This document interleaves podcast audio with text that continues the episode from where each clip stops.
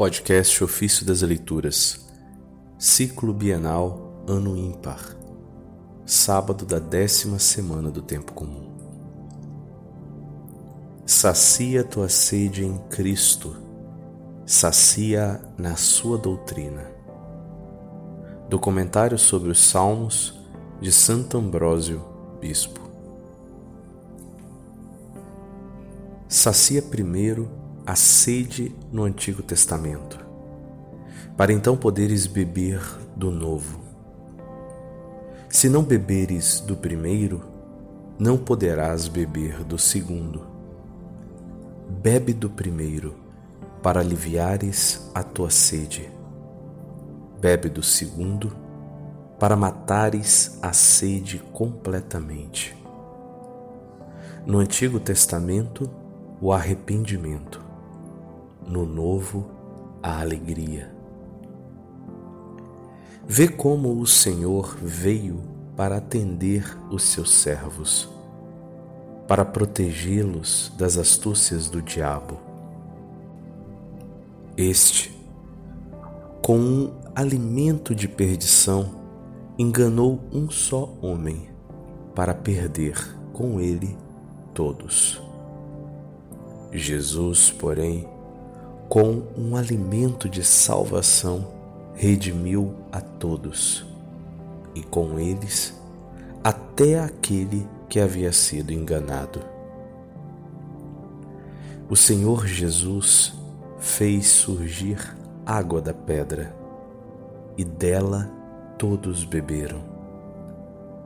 Aqueles que beberam metaforicamente foram satisfeitos Aqueles que beberam de verdade ficaram inebriados. Sana embriaguez, que estabiliza o caminho da mente sóbria. Sana embriaguez, que faz germinar e amadurecer em nós o fruto da vida eterna. Bebe então o cálice descrito pelas palavras do profeta. Teu cálice inebriante, que bom. Isso está no Salmo 22, verso 5. Bebe um e outro cálice, o do Antigo e o do Novo Testamento, porque em ambos bebes Cristo.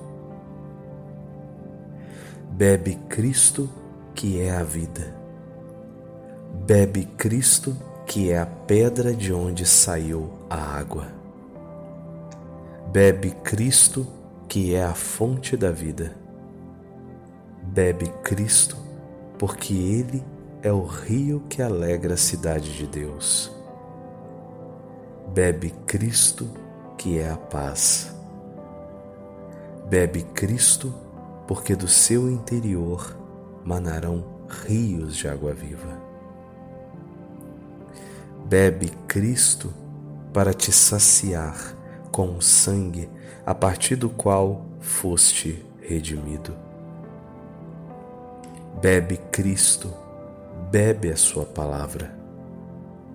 Sua palavra é o Antigo e o Novo Testamento. Bebe-se da Sagrada Escritura, ou melhor, devora-se, quando esta flui na alma e a seiva do Verbo eterno a revigora. Enfim, não só de pão vive o homem, mas de toda palavra que procede da boca de Deus.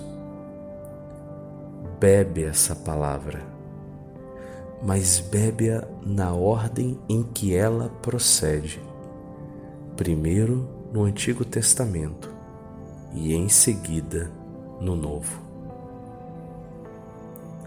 Bebe logo, então, para que em ti brilhe uma grande luz. Não a luz comum, a do dia, do sol ou da lua, mas a luz que dissipa a sombra da morte. Aqueles que estão na sombra da morte não podem ver a luz do sol e o esplendor do dia. Se perguntares de onde vem tal esplendor e tal graça, ela própria responderá: Porque um menino nos, nos nasceu, um filho nos foi dado. Um filho, porque nascido da Virgem, um filho, porque nascido de Deus. Ele é o autor de tanta luz. Nasceu para nós um menino, para nós que acreditamos. Ele nasceu para nós porque o Verbo se fez carne e habitou entre nós. Nasceu para nós porque ele tomou o corpo da Virgem, nasceu homem de Maria.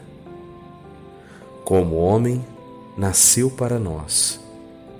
Como Verbo, foi dado a nós.